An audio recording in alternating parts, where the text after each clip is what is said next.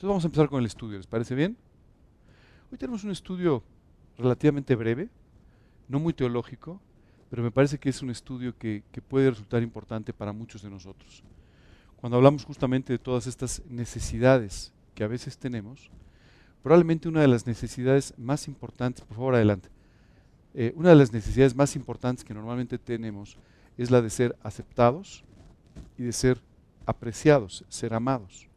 Eso es seguramente una de las, eh, de las necesidades más grandes que tú y yo podemos tener. Hay muchas cosas de las cuales podemos prescindir en la vida. Hay muchas cosas que podemos postergar en la vida. Pero sin duda, si tú no te sientes apreciado, aceptado, amado, seguramente todo esto va a generar profundas cicatrices en tu corazón. Esa es la realidad. Hoy vivimos en un mundo en el que la, verdad, los seres humanos nos hemos ido convirtiendo prácticamente en mendigos de aprecio, en mendigos de amor. Todo el tiempo estamos buscando a alguien que te pase la mano por el hombro y te diga, oye, qué bien lo que hiciste. Todo el tiempo estamos esperando ser eh, aceptados. Tú sabes que tenemos un problema muy importante con la juventud hoy en día. Y ese problema en mucho de pandillerismo, de crimen, de todo esto, tiene que ver con eso. Muchos de estos jóvenes simplemente quieren ser aceptados en algún lugar porque no lo son en sus casas, o no lo son en sus familias, o no lo son en sus comunidades, y necesitan ser aceptados y a veces incluso participan en cosas profundamente equivocadas solamente con el afán de ser aceptados en algún lugar, de ser amados. Quiero decirte que me llamó mucho la atención eh, cuando empecé a investigar un poco sobre lo que el amor y la aceptación generan en nuestras vidas. Déjame decirte algunas cosas, por ejemplo, que genera este amor y esta aceptación desde el punto de vista espiritual en nuestras vidas. Lo primero es que aumenta nuestra confianza en el Señor. Cuando tú te sientes amado por Dios, ¿sabes qué sucede? Confías mucho en Él. Déjame contarte una historia personal que ha sido muy importante. Y quiero decirte que mucho de este estudio tiene que ver con muchas cosas que Dios ha estado trayendo a mi vida en las últimas semanas, en los últimos meses. Pero seguramente una de las cosas más importantes cuando yo tenía 19 años y por primera vez me acerqué a Cristo fue el hecho de darme cuenta de que Él entendía mis situaciones, mis problemas y me amaba de tal manera como para poder pasar conmigo por todos esos problemas que estaba enfrentando. Yo tenía 19 años, literalmente era un hippie, y, y me sentía muy poco apreciado en muchos sentidos. ¿Sabes? Había recibido clases de religión en algún momento, que lo único que habían logrado es que yo dejara de creer en Dios. Pero aquella mañana cuando invité a Cristo a mi corazón en un lugar similar a este, un estudio como este, recuerdo que una de las primeras cosas que me llamaron la atención al empezar a leer la Biblia fue llegar al Evangelio de Juan y encontrar tantos versículos que hablaban de cómo Dios me amaba. Esta fue una sorpresa para mí. Yo decía, Dios, ¿cómo puede ser que siendo Dios? ¿Cómo puede ser que siendo perfecto, santo, extraordinario, te voltees a ver a alguien como yo y a alguien con tantos problemas y tantos defectos como yo. Y sabes, esto fue algo que fue cautivando mi corazón. Recuerdo que una vez una persona me dijo, oye, ¿cómo estuviste dispuesto a entregarle tu vida y a seguirle y a servirle? Y yo te respondería esta mañana, ¿cómo no hacerlo por alguien que te ama de tal manera? ¿Cómo puedes no reaccionar ante alguien que te quiere tanto, que te ha amado tanto como para estar dispuesto a entregar su vida en la cruz del Calvario y para buscarte cada día de esta vida, independientemente de los errores que tú y yo cometamos? ¿Cómo puedes no corresponder a alguien que te ama de esta forma? Sabes, cuando tú te sientes amado, inmediatamente esto aumenta tu confianza en el Señor. Dices, Dios, estoy seguro que vas a cuidar de mí. No puede ser que me dejes a un lado. El otro día caminaba con mi esposa, salimos a caminar y a pasear con un perrito que tenemos. Y veníamos platicando de esto y le dije, sobre cierta situación, le dije, es que no es posible. O sea, si yo leo la Biblia, si yo puedo escuchar al Dios de la Biblia, yo no puedo creer que no se ocupe de mí. Yo no puedo creer que no me ame. Yo no puedo creer que las cosas no salgan o, eh, eh, se salgan de su control cuando Él me ama tanto cuando Él tiene cuidado de mi vida y cuando Él, sin duda, ¿no? me ha prometido una y otra y otra vez que me tratará con misericordia y que cuidará de mí. Es imposible pensar de otra manera cuando tú y yo leemos la Biblia y encontramos tantas promesas preciosas en las que Dios nos dice, te amo, te amo profundamente y siempre cuidaré de ti. La Biblia nos dice, ¿cómo? ¿Cómo es posible que alguien que nos amó de tal manera como para estar dispuesto a caminar a una cruz en el Monte Calvario, ¿cómo no nos va a dar todas las cosas? ¿Cómo no va a cuidar de nosotros en todos los sentidos? Así es que cuando tú y yo aprendemos a sentirnos amados por Dios, ¿sabes qué es lo que sucede? Esto aumenta profundamente nuestra confianza en las pruebas, nuestra confianza en las dificultades. También nos lleva a vivir en santidad. ¿Quién de ustedes ha estado enamorado alguna vez? Espero que lo sigan estando, pero... ¿Sí? Qué rápido bajaron todos la mano. No se preocupen, no, estoy sacando fotos, no hay nada. No sean miedosos, qué realidad. Bueno, eso que... ¿Qué es lo que sucede cuando ustedes aman a alguien o cuando se sienten muy amados por alguien? Bueno, pues quieren complacerlo, ¿cierto? Quieren eh, tener algún detalle con la persona. Les voy a contar una historia increíble. Esta semana estaba, era cumpleaños de mi madre. Y entonces fuimos a comer a un restaurante y cuando salimos me entregaron el coche. Y cuando me entregaron el coche me encontré un ramo de flores impresionante. Y dije, wow. Entonces pregunté, oiga, ¿y esto? Pues no sabemos. Me dijo. La verdad es que pues, un joven en una camioneta nos pidió que lo pusiéramos en ese coche. La verdad te voy a contar, se equivocaron de coche. Y este joven nunca puso una tarjeta, así es que nunca tuvimos la oportunidad de devolver el ramo.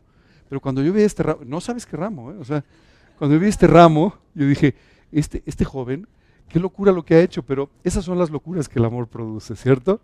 y seguramente se equivocó de coche y se lo quiso poner a, su novia o yo qué sé, ¿verdad? no, no tengo idea, pero lo que te quiero decir es, yo le dije, mira mamá, pues te llegó un ramo del cielo porque este no te lo compramos nosotros, francamente no fue así, pero bueno, lo que te quiero decir es, así es cuando estás enamorado de alguien. incluso haces muchas locuras, ¿verdad? Haces muchas cosas increíbles, pero todas ellas con el afán de agradar a aquel a quien tú amas. ¿Sabes qué es lo que sucede cuando tú vives amando al Señor y sintiéndote amado por Él, tú quieres agradarle. Tú quieres vivir como Él dice que tienes que vivir. Tú quieres hacer todas las cosas que Él te diga. Y esto te va a llevar, ¿sabes a qué? A vivir en santidad. Y vivir en santidad es lo que va a hacer que tu vida pueda ser útil en sus manos. Por otro lado, esto nos lleva a servir. Oye, si Dios me ama de esta manera y sé que ama a mi vecino de esta manera, ¿cómo no voy a ir a hablarle a mi vecino? Yo tengo que servir al Señor. Esto es una reacción normal cuando tú y yo nos sentimos amados esto nos lleva también a amar a los demás. ¿Cómo tú y yo podemos no amar a alguien cuando somos amados de esta manera? ¿No? O sea, tú dices, a ver, yo me merecía que me amaran así. No. El otro tampoco se lo merece. ¿No? Bueno, pero ¿cómo yo no puedo amarlo si Dios nos ha amado a los dos en forma tan inmerecida? Así es que el sentirse amado siempre hará que tú ames a otras personas. Y vas a ver, vas a ver más adelante los efectos del amor, porque son muy interesantes. Nos lleva, por ejemplo, a salir adelante de las pruebas porque tú y yo sabemos que hay alguien que está a nuestro lado. ¿Sabes? Esto siempre me ha impresionado mucho. ¿Alguno de ustedes ha hecho ejercicio alguna vez en el gimnasio? ¿Sí? Bueno, siempre les recomiendan no hacerlo solos, ¿verdad? Y siempre hay una persona que está al lado. Yo recuerdo que hace, muchos, hace mucho iba eh, en un gimnasio, estaba yo, ya sabes, tratando de cargar una barra con mucho peso. Entonces había una persona que ponía así la mano, ¿no? Y yo decía, pues, con la mano no puede tener el peso, si se me cae nos caemos los dos, ¿verdad? Pero el solo saber que estaba ahí su mano, a mí me alentaba a poder hacer un segundo esfuerzo. Sabes, esto es extraordinario porque tú siempre vas a ver su mano sosteniéndote. Siempre. Siempre vas a ver su mano a tu lado, siempre vas a ver su cuidado a tu lado, siempre ese llamado de atención muy especial a tu lado, recordándote que Él está ahí y que el día que tu peso sea demasiado, Él lo va a poder levantar. Así es que esto es muy importante porque te ayuda al sentirte amado a poder salir adelante de las pruebas. Por otro lado, también nos permite vivir felices y a sentirnos comprometidos con el Señor. Yo no sé tú, pero no hay nada más que te dé más tranquilidad y te haga sentir más eh, en paz que saber que alguien te quiere y alguien está por ti. Hace algunos años, recuerdo que fui a una, a una charla sobre la educación de los hijos. Y por supuesto yo esperaba ahí encontrar toda una serie de reglas que ponerles a los niños, ¿no? ¿Qué hacer, qué no hacer? Ya sabes, ¿no? ¿Quién es papá aquí? Ya se saben todas las reglas. Entonces, no hagas esto, no corras al lado de la alberca, no hagas lo otro, ya sabes todo lo que... ¿Sabes qué me llamó la atención? Este joven, este hombre que estaba dando la plática, empezó diciendo, miren, hoy vamos a hablar de muchas cosas sobre la educación, pero lo más importante es que amen a sus hijos.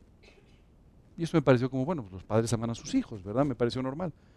Pero él dijo, si los aman, aprovechen para en cada oportunidad hacérselo saber. Y cuando corrieron por donde ustedes les dijeron que no corrieran y se cayeron, no lleguen a recordarles su falta.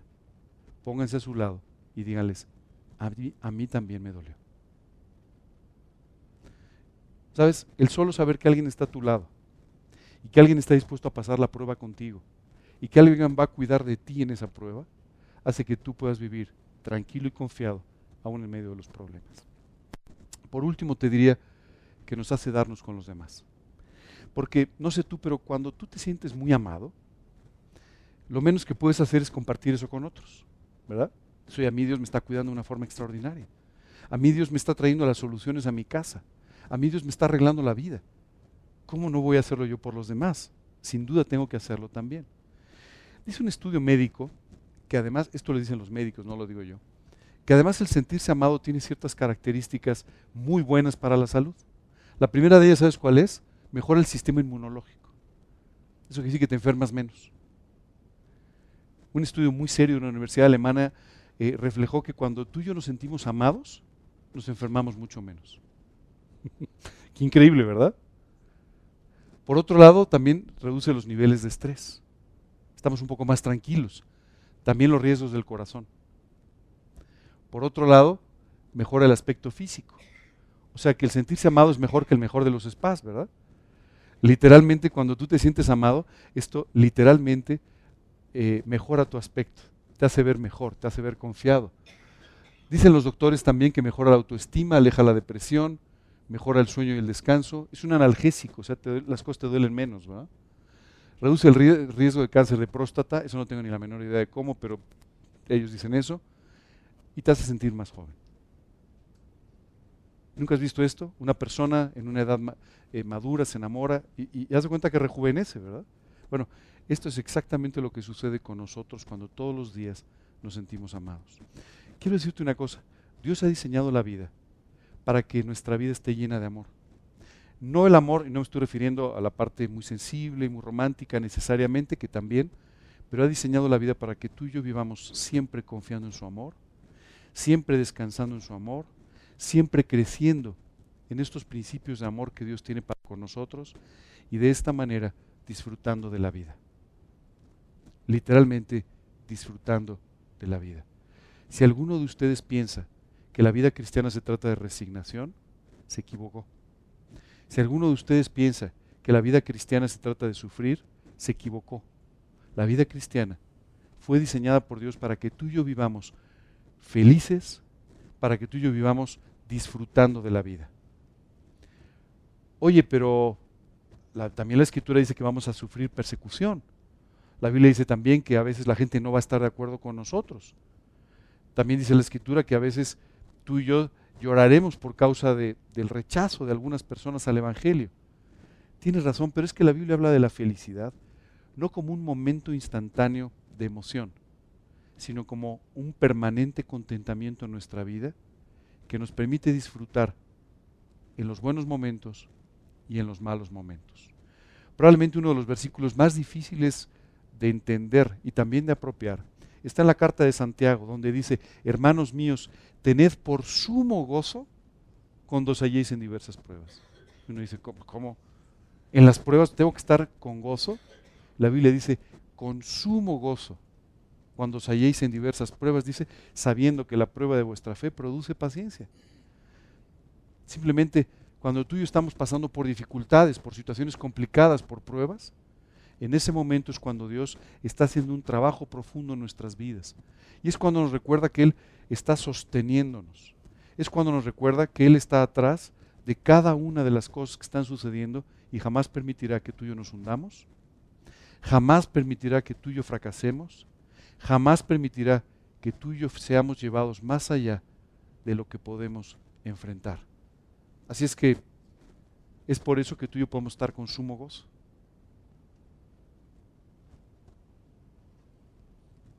El que no quiera tener gripa, ya sabe, tiene que sentirse amado. Hoy vamos a hablar de un discípulo extraordinario. Déjame te cuento un poco de él. Este hombre se llamaba Juan. Juan es uno de los cuatro evangelistas, justamente. Es uno de los cuatro evangelios, es el Evangelio de Juan.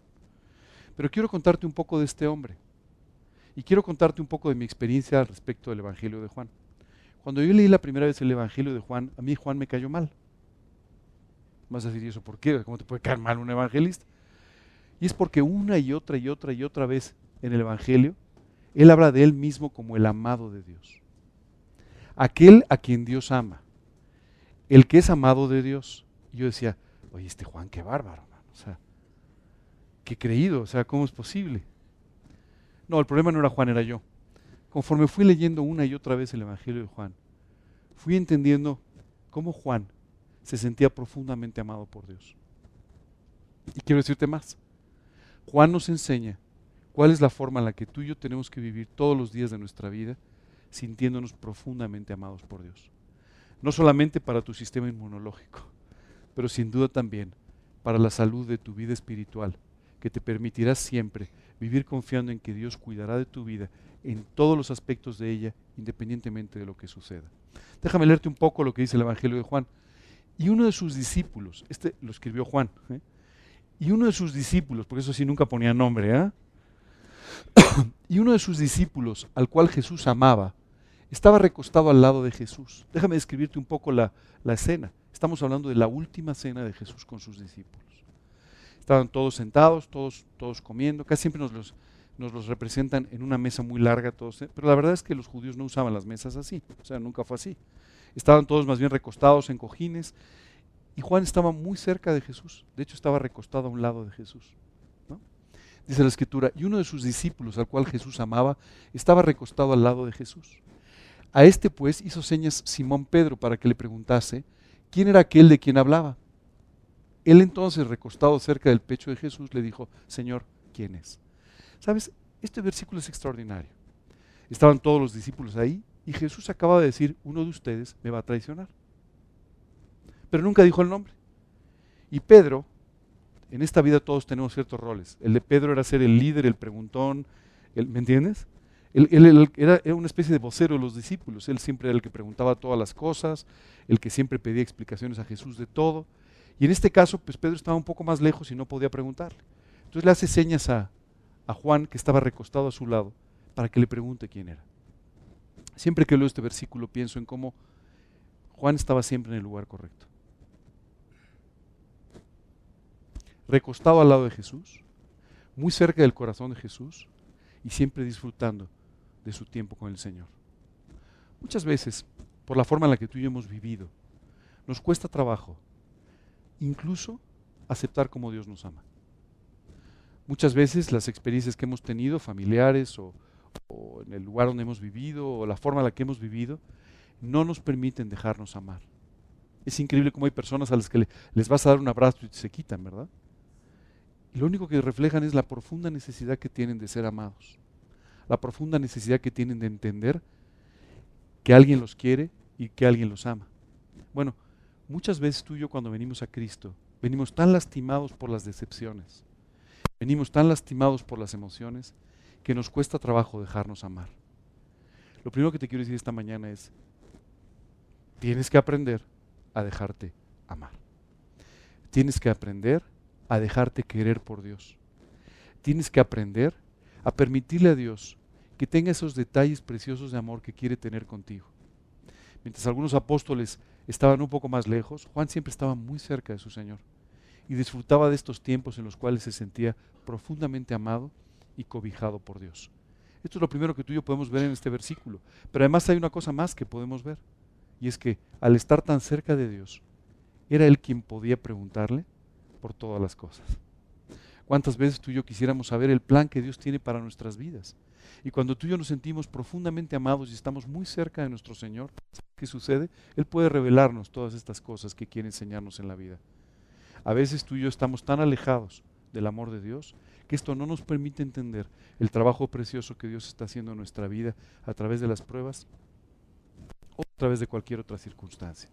Así es que, por favor, déjate abrazar por Dios, déjate amar por Dios, haz a un lado todas estas cicatrices y decepciones y confía plenamente en que Él te va a cuidar y te ama profundamente. Y muy importante, estando muy cerca de Él. Aprende de Él y permítele que haga el trabajo precioso que quiere hacer en tu vida, de enseñarte a través de las pruebas y de las circunstancias. Un poco más adelante nos habla de Jesús, ya no la última cena. Jesús ya había sido arrestado, ya había muerto en la cruz incluso. ¿Ok? Y de repente estaban todos reunidos el domingo, el primer día de la semana para los judíos, y entonces llegan unas mujeres y empiezan a decir, oigan, alguien se ha, robado el cuerpo, alguien ha sacado el cuerpo de la, sepultura y se han robado el cuerpo del Señor. Y entonces dice, entonces corrió y fue a Simón Pedro y al otro discípulo, aquel al que amaba Jesús, y les dijo, ¿sabes qué me encanta? ¿Cómo se refiere de él? Mira, vino con Pedro, con Juan ¿eh? y con el que amaba Jesús. O sea, conmigo. se sentía profundamente amado. Oye, eso está mal. No, esa es la forma en la que tú y yo deberíamos poder hablar de nosotros mismos. Y mira, yo no sé tú, pero yo soy a quien Dios ama. Eso no quiere decir que no te ame a ti también, ¿verdad? Pero a mí Dios me ama mucho. ¿Por qué? Porque lo estoy viviendo todos los días. Porque todos los días estoy disfrutando de ese amor en mi vida. Créeme, tenemos que aprender a sentirnos amados de esta manera. Porque Él nos ama así. No hay ningún, ningún tema utópico del que hable la Biblia, del que hable más que del amor de Dios por nosotros en toda la escritura. Ahora, si tú no le crees con todo lo que te dice, bueno, pues entonces no le vas a creer a nadie, no le vas a creer nunca nada que te diga. Pero si Él te lo repite una y otra y otra vez diciéndote te amo, con amor eterno te he amado. O sea, yo cuando veo las palabras de Jesús, verdaderamente me impresionan mucho. Hace tal vez unos tres años, eh, en un canal de televisión internacional, entrevistaron a un famoso cantante cristiano. Y la persona que lo entrevistaba le dijo, yo estoy un poco confundido con tus canciones, le dijo, porque tus canciones son canciones de amor. Le decía, entonces yo muchas veces pienso que eso yo se lo podría cantar a mi esposa, o se lo podría cantar a... ¿Cómo es posible que tú estés cantando canciones cristianas que hablan tanto del amor? Y le dijo, porque soy profundamente amado por el Señor. Dios me ama tanto que lo único que puedo hacer es corresponderle de esta misma manera con estas palabras de amor. Y literalmente la historia del ser humano con el hombre, de la relación del ser humano con el hombre, es auténticamente una historia de amor. La historia más grande de amor que jamás se haya escrito. Así es que dice, bueno, fueron, vinieron con Simón y por cierto, conmigo, al que Jesús ama, el amado de Dios. Más adelante, eh, eh, hablando en este mismo evangelio, vuelve a referirse otra vez a él mismo y dice, volviéndose Pedro, vio que le seguía un discípulo. Déjame contarte ahora un poco otra vez. Jesús ha resucitado ya, se ha presentado varias veces ante sus discípulos y Jesús entonces en este momento toma a Pedro aparte para hablar con él sobre unas encomiendas muy específicas para Pedro. Y mientras Pedro caminaba con Jesús y estaba hablando con él, ve que se acerca otra vez Juan. Y entonces le dice, viene el pesado de Juan Jesús, otra vez, ¿no? Viene aquí a meterse en una conversación que no es suya. Y volviéndose Pedro, vio que le seguía el discípulo a quien amaba Jesús, el mismo que en la cena se había recostado al lado de él y le había dicho. ¿Sabes qué es increíble? Jesús, por supuesto, permite que Juan se acerque, ¿no?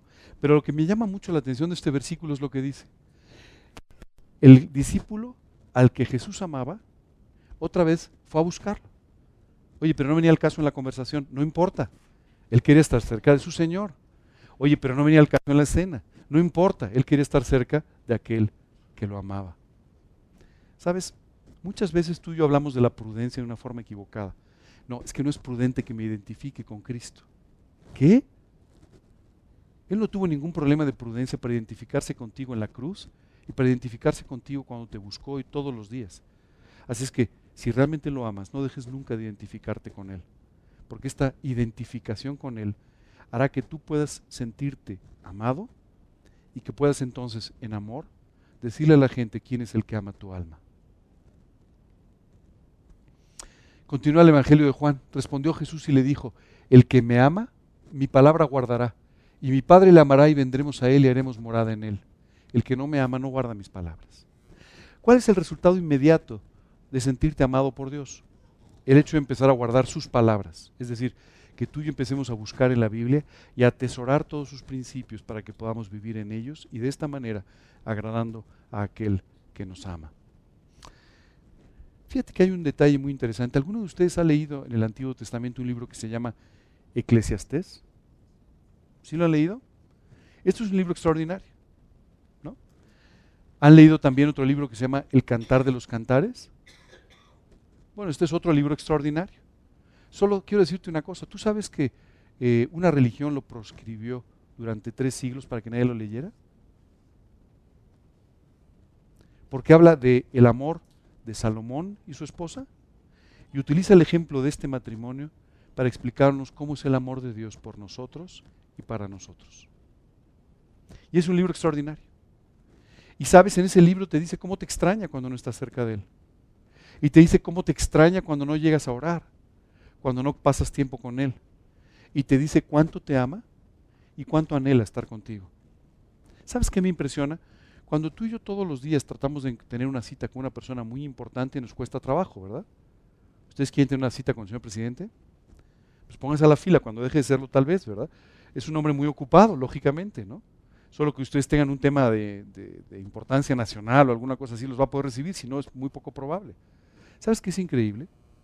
Dios está disponible en cada momento del día de tu vida para cuando tú quieras buscarlo. Si eso no es un signo de amor por ti, ya no sé qué otra cosa pueda hacer.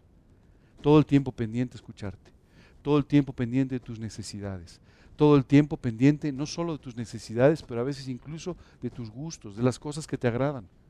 Y de esta manera, buscándote una y otra y otra vez. No solamente disponible, pero a veces recordándote, oye, no has orado hoy, no me has buscado. Oye, no he pasado tiempo contigo. Dice la escritura que Él nos anhela nos desea celosamente. Quiere estar todo el tiempo con nosotros. ¿No te parece extraordinario? Bueno, cuando tú y yo correspondemos este amor, sabes, normalmente la muestra de este amor es empezar a buscar en su palabra aquellas, aquellas cosas que le agradan, aquellas cosas con las que él está de acuerdo y empezar de esta manera a vivirlas.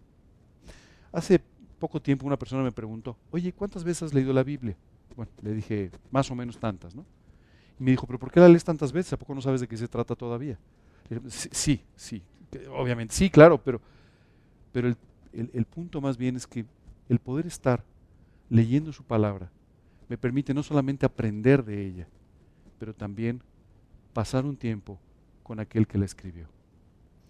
Cuando tú y yo no solamente somos amados, sino somos cautivados por este amor y amamos al Señor, buscamos en su palabra todas las cosas que a Él le agradan.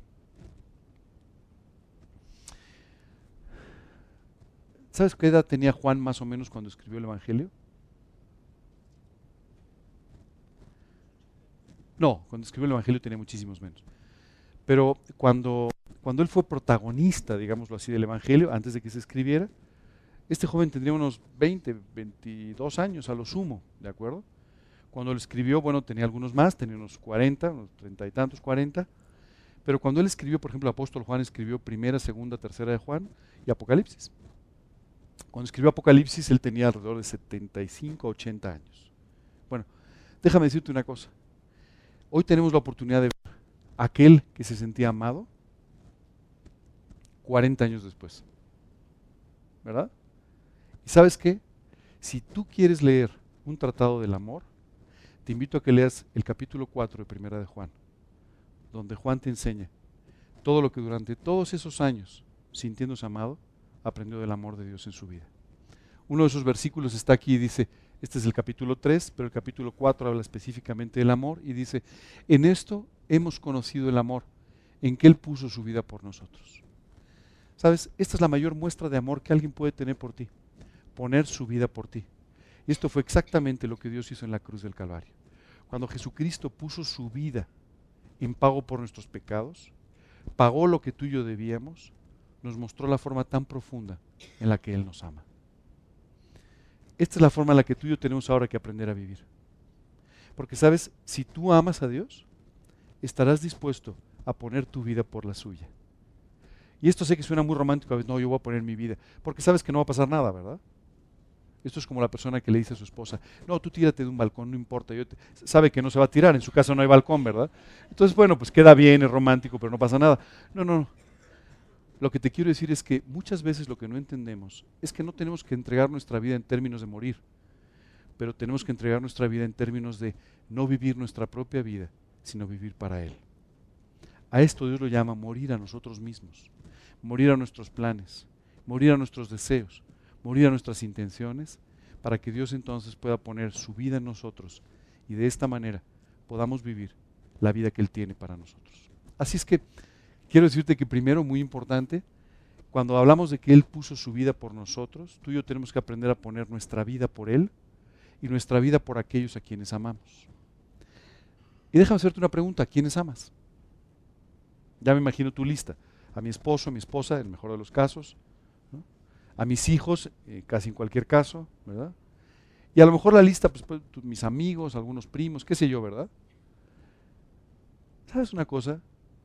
Dios quiere que tú y yo aprendamos a amar en la misma forma en la que Él ama. Y por este motivo podamos amar a todas las personas. Incluso la Biblia dice que amemos a nuestros enemigos. ¿Cómo puede ser que amemos a nuestros enemigos? Se atentan en contra de nuestra vida o en contra de nuestras cosas. Bueno, puede ser porque cuando tú y yo entendemos que Jesucristo murió también por ellos y que su vida, su eternidad, depende de que tú y yo los amemos, entonces podremos amarlos. Sabes, es muy importante que tú y yo entendamos, y a veces nos cuesta mucho trabajo, que cada una de las cosas que suceden en nuestra vida están bajo el control de Dios, no de las personas. Quiero decirte que a mí me ha costado trabajo en muchas ocasiones. Ante ciertas situaciones, eh, eh, el no decir, ah, esta persona, sino saber que es Dios el que tiene el control de mi vida y de las cosas que suceden independientemente de las personas que están a nuestro alrededor. Muchas veces tú y yo nos preocupamos porque tal persona nos puede hacer daño, nos puede afectar, nos puede lastimar. Quiero decirte una cosa. Dice la escritura que no temamos nunca a alguien así. Porque Dios es el que en el fondo tiene el control de absolutamente todas las cosas que suceden en tu vida. Y como Dios te ama, dice la escritura, y sabemos que los que aman a Dios, todas las cosas les ayudan a bien. Todas. Cada cosa que sucede en tu vida es permitida por Dios con un propósito de bien y un propósito de amor en tu vida para finalmente llevarte a la vida que Él quiere que tú y yo tengamos.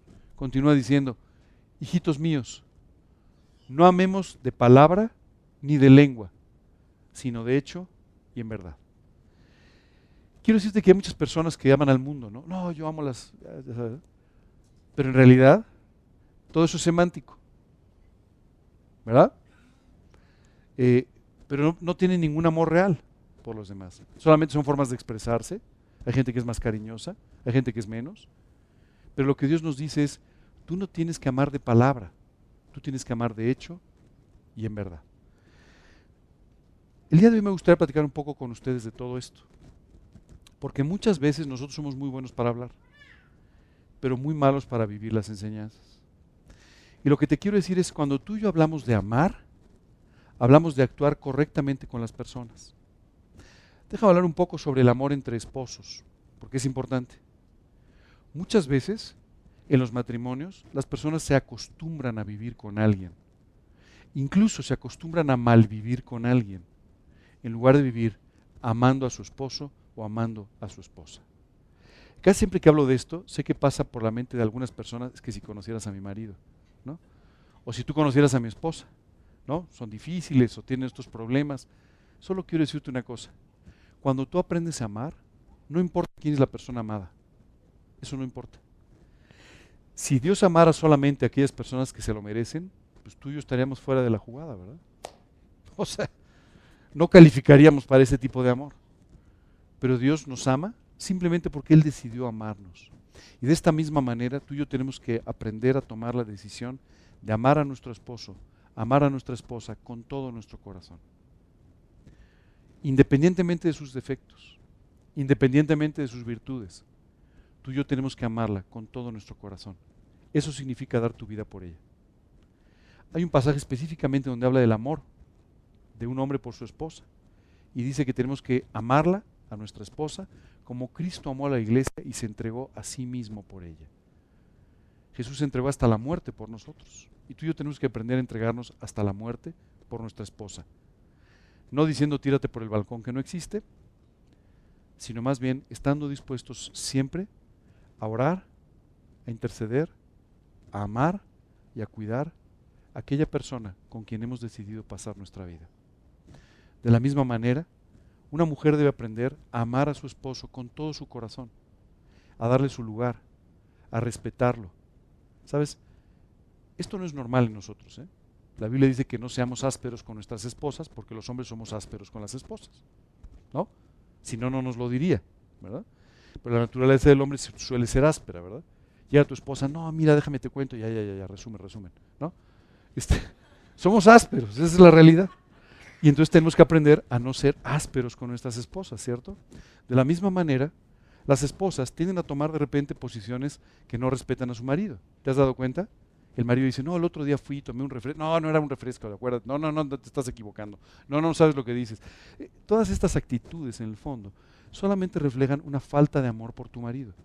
Tú tienes que aprender a amarlo de tal manera que estés dispuesta a hacer todo lo necesario para que él pueda ser feliz. Tienes que estar dispuesta a orar por él. Tienes que estar dispuesta a sostener sus, decisiones. Tienes que, estar tienes que estar dispuesta a asesorarlo. Tienes que estar dispuesta a sujetarte cuando sea necesario. Tienes que estar dispuesta a cuidarlo y a amarlo para que pueda sentirse amado. ¿Sabes? Mientras ayer en la noche preparaba esta enseñanza, pensaba cuántas veces tú y yo nos quedamos callados y no le decimos a la persona que queremos que la queremos. Quiero decirte que yo fallo mucho en eso y, tengo que aprender a hacerlo más. Tú y yo tenemos que aprender a decirle a las personas que queremos que las queremos. Pareciera que esto es cursi, que esto es... No, no, ¿sabes qué es? Necesario. Olvídate si es cursi o no lo es. Es necesario. Las personas necesitan saber que son amadas. Y tú y yo tenemos que aprender en eso. Tenemos que crecer en esto. Tú y yo tenemos que aprender a amar a nuestros hijos. Y tú me vas a decir, yo siempre amo a mis hijos. Es, una, es un amor natural. Bueno, cuando tú amas a tus hijos, haces lo correcto con ellos. Dice la Biblia que Dios al que ama, disciplina y azota al que tiene por hijo. Así es que si tú amas a tus hijos, aprenderás entonces a disciplinarlos. Aprenderás a, a poner reglas en su vida aprenderás a guiarlos, aprenderás a enseñarles cómo debe ser la vida y cómo la pueden vivir. Si tú no haces esto, entonces no los amas. Hace algún tiempo se puso muy de moda una psicología con los niños de déjalos hacer lo que quieras. Si quieren pintar las paredes no importa. Entonces ya saben, los papás tenían ahí la brocha y el para estar repasando sus paredes todo el día, ¿verdad? Porque pero pero sabes que esto es un error. Dios no nos trata de esa manera y aunque nos ama profundamente nos, nos reprende nos hace ver las cosas que estamos haciendo mal. ¿No? De esta misma manera, si tú amas a tus hijos, tú tendrás que estar siempre orando por ellos. Siempre tendrás que estar cuidando de sus vidas cuando son pequeños, guiándolos, cuando son mayores, orando por ellos. Pero siempre tendrás que estar cuidándolos en una forma espiritual. ¿Cómo entonces podemos amar a nuestros amigos? ¿Te has dado cuenta que muchas veces tampoco correspondemos correctamente a nuestros amigos? ¿No? Y de repente le hablas demasiado tarde, oye, pero no es muy tarde, pero es mi amigo. No, no. Tienes que aprender a cuidar a tus amigos, tienes que aprender a orar por ellos, tienes que aprender a ser un aliento para tus amigos. Muchas veces nuestro egoísmo nos lleva solamente a demandar cosas de nuestros amigos, pero no a dar nada. Tiene que ser todo lo contrario. Tú quieres tener un buen amigo, haz a un lado tus necesidades, haz a un lado tus requerimientos y aprende a darte con tu amigo. ¿Y sabes qué va a suceder? Dios te va a dar una amistad eterna. Y además esa amistad se acabará convirtiendo en un apoyo extraordinario para el resto de tu vida. Porque cuando tú oras por las personas, las personas empiezan a orar por ti. Y no hay cosa que más necesitemos tú y yo que las oraciones de un amigo y algún día la comprensión, el consuelo o simplemente que te acompañen cuando lo necesitas. Así es que tenemos que aprender a, estar siempre de esta manera. ¿Cómo podemos dar nuestra vida por nuestros amigos? Estando presentes cuando lo necesitan, haciendo la llamada cuando es necesaria, orando todo el tiempo como ellos necesitan y sobre todo haciéndoles saber que son importantes para ti. Sabes, tengo un amigo que es muy simpático en su manera de hablar. Él es todo lo contrario, es muy florido. Yo siempre le digo, te pareces más a tu esposa que, que, que, yo, es porque es su forma de ser, ¿no? Y entonces siempre que te habla, oye, pues este, qué gusto hablar contigo, y todo, acuérdate que te quiero mucho, te dice, ¿no? Entonces un día estaba platicando con él y después de tres veces que me dijo te quiero mucho, le dije, oye, te voy a pedir un favor, no lo hagas en público porque este, alguien puede pensar alguna cosa extraordinaria, no sé, ¿no? Pero, ¿sabes? La realidad es que él es así. O sea, Él ha aprendido lo que tú y yo tenemos que aprender en el sentido de hacerle saber a la gente, no solamente con nuestras acciones, pero también a veces con nuestra palabra, que de verdad los queremos mucho. Así es que tenemos que aprender a tomar esta actitud. Oye, ¿y cómo podemos hacerle saber a la gente que la amamos cuando ni siquiera la conocemos o cuando no es gente muy cercana con nosotros? Con nuestras buenas actitudes, con nuestra bondad, con nuestra benignidad sobre ellos. ¿Sabes? Que alguien piense bien de ti hoy es muy complicado. ¿Te has dado cuenta? O sea, de entrada todo el mundo desconfía de ti. ¿Verdad? Esa es la realidad. Te acercas, oye, a ver, ¿tú quién eres? A ver, pásame tu currículum, tu FM, ya sabes, tu, pasaporte. Eh, desconfiamos, esa es la realidad. Y, es lógico, ¿verdad? Vivimos en un mundo complicado. Pero sabes, cuando una persona siente que tú confías en ella, esa persona cambia dramáticamente su forma de actuar contigo. Cuando tú te preocupas por su vida, cuando tú te preocupas por sus necesidades, cuando tú te preocupas por sus cosas, cuando le llamas para decirle, oye, ¿qué pasó con este problema que tenías? Cuando tú recuerdas aquella cosa que te contó y por la que necesitaba que oraras, y lo haces, las personas entonces empiezan a sentirse realmente amadas por ti. Es muy importante, tú nunca podrás hablar del amor de Dios si tú no amas a las personas. Tú nunca le podrás decir a la gente que Dios la, Dios la ama si tú no las amas. No, no, no, no es posible, simplemente no será posible. Así es que tienes que aprender a amarlos, aún a tus enemigos. Tú tienes que aprender a amarlos. Tú tienes que aprender a orar por sus vidas. Tú tienes que aprender de esta manera a no guardar ningún resentimiento en contra de las personas que actúan en forma equivocada en contra tuya. Porque cada una de esas cosas que han hecho solamente fueron permitidas por Dios para tu propio bien. Siempre que pienso en esto recuerdo a un extraordinario personaje de la Biblia, un hombre llamado José. José tenía unos hermanos que no te los deseo. Eh, eran tremendos. Cuando tú lees la historia de José dices, wow, o sea, o sea primero quisieron matarlo, luego lo vendieron como esclavo. O sea, no, olvídate. O sea, no son los hermanos que uno eh, quisiera tener, ¿verdad? Pero fueron los hermanos con los que vivió José. ¿Sabes qué es extraordinario? Finalmente lo acaban vendiendo como un esclavo para que se lo lleven a Egipto. Y finalmente José acaba cayendo en la cárcel, en fin, pasa por toda una serie de vicisitudes hasta que finalmente Dios lo levanta y lo acaba poniendo como el primer ministro, el consejero especial del faraón de Egipto. De repente se desata un hambre tremenda en toda, eh, la zona, en todos estos países alrededor. Entonces los hermanos de José tienen que venir a comprar grano a Egipto. Y cuando llega ahí, finalmente trata con ellos, al final acaba identificándose. sabes qué me llama la atención? Los hermanos estaban preocupados porque decían, mi padre es muy grande y cuando mi padre muera, se la va a cobrar con nosotros. ¿no? José ahora está muy lindo, pero si mi papá muere ya no sé qué va a pasar, ¿verdad? Ellos estaban preocupados por la reacción de José. Y cuando José se entera de esta preocupación de sus hermanos, simplemente se aflige, se entristece y le dice, pero ¿por qué, ¿por qué piensan de esta manera? Cada cosa que Dios hizo, cada cosa que Dios permitió a través de ustedes para mi vida, fue para preservar mi vida, para preservar la de ustedes. Dios tenía un gran propósito a través de lo que estaba permitiendo. Así es que no importa qué bueno que me vendieron. Qué bueno que al final no me pudieron matar, pero qué bueno que tuvieron esta envidia conmigo. Qué bueno que pasó todo lo que sucedió, porque todo esto fue a lo que Dios permitió.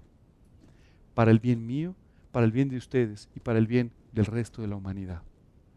Esto es una cosa que tú y yo tenemos que aprender. Y te digo, nos cuesta trabajo. A mí me cuesta trabajo y a ti seguramente también. Nos cuesta trabajo muchas veces entender que todo lo que sucede en nuestras vidas es permitido por Dios para nuestro bien. Todo. Aun cuando tu peor enemigo haga algo en contra tuya, todo esto siempre fue usado por Dios para tu bien. Así es que lejos de odiar a esa persona, tú tienes que amar a esa persona. Porque además esto va a descargar completamente tu vida de todo aquello que podría amargarla por completo. El odio y el rencor hacia las personas que te han dañado que te perjudican o que se constituyen como tus enemigos. Esto no lo aprendemos hasta que lo vivimos. Y no lo aprendemos hasta que tenemos un enemigo que nos, que nos perjudica, nos daña o, actúa de alguna manera. Pero cuando esto sucede, tenemos que aprender a amar incluso a esas personas que, con intención o sin ella, afectaron nuestra vida o la de los que, o la de los que amamos. ¿Ok? ¿Todo bien? ¿Sí? Ya son expertos en el amor. Pues todavía no terminamos. Primera de Juan 4, este capítulo que les dije que hablaba completamente sobre el amor, nos dice esto. El que no ama no ha conocido a Dios, porque Dios es amor. Esto es muy importante. Si tú no amas, créeme, has conocido superficialmente a Dios. En la medida que tú profundices en tu relación con Dios, esto te, llevará a amar a los demás. ¿Por qué? Pues porque Dios es amor. Completamente amoroso por nosotros. El Dios de las segundas oportunidades. Y a veces de las terceras oportunidades. Y a veces de las cuartas oportunidades. Porque dice la Escritura que su misericordia es para siempre. Y una y otra vez estará buscando en su amor el atraerte, el ponerte cerca de Él y el que le permitas actuar en tu vida como quiere hacerlo. Y continúa diciendo primero Juan, amados, si Dios nos ha amado, así debemos también nosotros amarnos unos a otros. Dejé para, para, para con este versículo enseñar un principio extraordinario.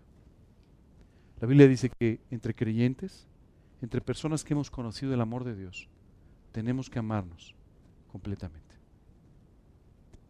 Amarnos no significa indiferencia. Amarnos no significa saludarnos de vez en cuando. Amarnos significa preocuparnos por los que están a tu lado, preocuparnos por sus vidas, orar por ellos, buscarlos, expresarles tu cariño, sostenerlos y soportarlos en cualquier prueba o en cualquier necesidad que tengan.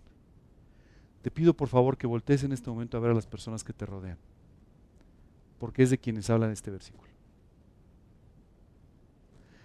Te pido por favor que hagas un mapa mental en este momento y que te contestes a ti mismo si estás pasando tiempo orando por las personas que ves a tu alrededor. Esas son las personas que están orando por ti o que deberían estar orando por ti. Y esas son las personas que comparten tu fe y que además podrían estar acercándose delante de Dios a pedir por tu vida. El día de hoy, tú y yo hablamos, por ejemplo, de persecuciones y son relativas. Dices, híjole, tengo una tremenda persecución, mi primo no está de acuerdo con lo que le digo. Bueno, sí, sin duda no es agradable, pero en el fondo, cuando tú y yo vemos la historia, nos encontramos durante cuánto tiempo cristianos fueron perseguidos y asesinados por su fe. Hoy en día, en diversos lugares del mundo, hay personas que pierden su vida por causa del Evangelio. ¿Sabes qué me llama la atención? Hace poco estaba leyendo un poco sobre la historia de la iglesia antigua, en el primer siglo, y encontraba personas tomados de los brazos mientras eran asesinados por creer en Jesucristo. Y decía, qué forma de amarse unos a otros, ¿cierto? Participando en el mismo sufrimiento, participando en las mismas pruebas, pero juntos, ayudándose y aún pasando los momentos más difíciles de sus, de sus días. Tal vez tú y yo, al no tener esas persecuciones o ese tipo de problemas, de repente nos despreocupamos un poco de nuestros hermanos en Cristo. Pero eso es un error. Hay veces que un domingo ves que una persona no llegó y no te preocupa demasiado, cuando en realidad no sabes qué fue lo que sucedió en la semana en la vida de esa persona. Hoy quiero pedirte que aprendas a amar a tus hermanos en Cristo. Ese amor es el que va a hacer que nuestras relaciones se vayan haciendo cada vez más sólidas y cada vez nos vayamos ayudando unos a otros en nuestros respectivos ministerios. Y dice primera de Juan, en el amor no hay temor, sino que el perfecto amor echa fuera el temor. Esta mañana quiero preguntarte qué temores tienes en la vida. ¿Cuáles son tus, tus temores? El no tener una buena salud, el no tener trabajo, el no tener dinero, el no tener a tu familia. ¿Cuáles son tus temores? La verdad es que vivimos rodeados de temores. Bueno, la Biblia dice que en el perfecto amor no hay temor. Así es que si todavía vives o vivimos en ciertos temores, todavía tenemos que ser perfeccionados en el amor y tenemos todavía que crecer en nuestra confianza en el amor de Dios por nuestras vidas. Así que ya tienen tarea para llevarse para este fin de semana. Y continúa diciendo, Jesús preguntó tres veces a Pedro si le amaba. Deja de preguntarte algo. Esto, esto le preocupó a Pedro se acercó con él y le dijo, Pedro, ¿me amas? Sí, Señor, tú sabes que te amo, le contestó Pedro. Después le volvió a decirse, Pedro, ¿me amas más que estos? Señor, tú sabes que te amo, le dijo. Y cuando la tercera vez le dijo, Pedro, ¿me amas? Dice la Biblia que Pedro se puso triste y le dijo, Señor, tú sabes que te amo, no sé por qué me preguntas esto. Y Jesús le dijo, entonces ve y apacienta mis rebaños. ¿Me amas? Ve y sirve. Sirve a las personas que no te van a resultar agradecidas. Sirve a las personas que no necesariamente van a estar de acuerdo contigo. Sirve a las personas que nunca te lo van a agradecer porque me amas a mí. Y por ese amor tú tienes que ir, amar y servir de esta misma manera. Esta mañana no te voy a hacer tres preguntas, solo una, y es, ¿realmente le amas? Porque si realmente le amas, eso tiene que manifestarse en tu vida todos los días. Y tiene que manifestarse también en tu relación con los demás, en tu trato con las demás personas. Así es que, aunque no tenemos un amorómetro ¿no? para medirlo, pero lo que sí tenemos es la posibilidad, a través de nuestras relaciones con los demás, de entender que tanto amamos al Señor y como consecuencia estamos dispuestos a amar a los demás. Si tú le amas, vas a guardar su palabra y aprenderás a decirles a los demás que los amas y amarás de hecho y en verdad. Hace muchos años, yo usted estudié en una universidad, estudié una carrera de ingeniería, pero en esa universidad daban clases de filosofía y otras cosas. Y recuerdo que en un semestre nos dieron clases de la Biblia. Eh, poquitas clases de la Biblia, clases de la Biblia. Entonces nos dieron un examen. Y entonces en ese examen nos pusieron este primer, este capítulo y nos decían, a ver, describe qué es el amor. Y decía, bueno, pues debería transcribir los versículos. Fue lo que yo hice, transcribir los versículos, puse la cita. Pero recuerdo que alguien tuvo otra interpretación sobre el tema. Y entonces, cuando nos entregaron los resultados, había una joven que estaba muy molesta porque no le había ido muy bien. Y le decía al profesor, pero ¿cómo? Yo le estoy diciendo que esto es el amor. Y el profesor le decía, es que tú no sabes nada del amor. Claro. Entonces, claro, cuando tú los ves decías, no, bueno. Eh, eh, esto es un buen ejemplo de la contienda, ¿no? desde luego no del amor. Sabes, muchas veces tú y yo podemos estar hablando del amor sin, vivirlo. Podemos estar hablando del amor de Dios sin experimentarlo en nuestras vidas. Podemos estar hablando del amor por otras personas sin amar a nadie. Por eso la Biblia dice, tienes que amar de hecho y en verdad. Si dices que amas, manifiéstalo. Ponlo en práctica. Hazlo. Actúa. Ve por la gente. Ora por ellos. Haz lo que Dios te dice que hagas. Si no lo estás haciendo, el amorómetro está registrando que las cosas no andan muy bien y que tú y yo tenemos que aprender a amar y para esto tenemos que pasar más tiempo con aquel que dice que nos ama. Y al sentirnos amados, entonces podremos amar de esta manera. ¿Alguna pregunta? ¿Duda?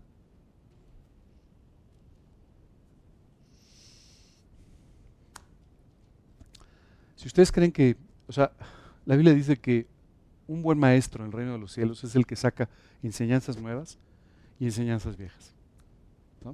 hay días que vengo delante de ustedes a poner enseñanzas que he vivido muchos años y otros días vengo a poner delante de ustedes enseñanzas que si bien he aprendido, pero estoy aprendiendo mucho más en las últimas semanas o meses o en los últimos años de mi vida. Es el caso, este. Así es que eh, espero que puedan aprender lo que yo estoy aprendiendo. Y espero que puedan vivir lo que es sentirse profundamente amado profundamente entendido y comprendido por Dios, independientemente de la situación que ustedes en cada caso tengan que estar viviendo. Esto les permitirá ser cada vez más útiles en las manos, en las manos de Dios. Y ponerse al lado del niño que se acaba de caer, más que para reprenderle, para poder ponerse en su lugar amándolo y diciendo a mí también me dolió. ¿Preguntas, dudas? ¿No? ¿Clarísimo? Espero que sí, porque no tiene pretexto. y ya se llevaron además una muy buena tarea. ¿Ok? Una muy buena tarea para esta semana. Vamos entonces a terminar con una oración. Si hay alguna pregunta, platicamos después. Pero vamos a terminar entonces con una, eh, con una oración. Margarita Hurtado, ¿nos quieres guiar una oración?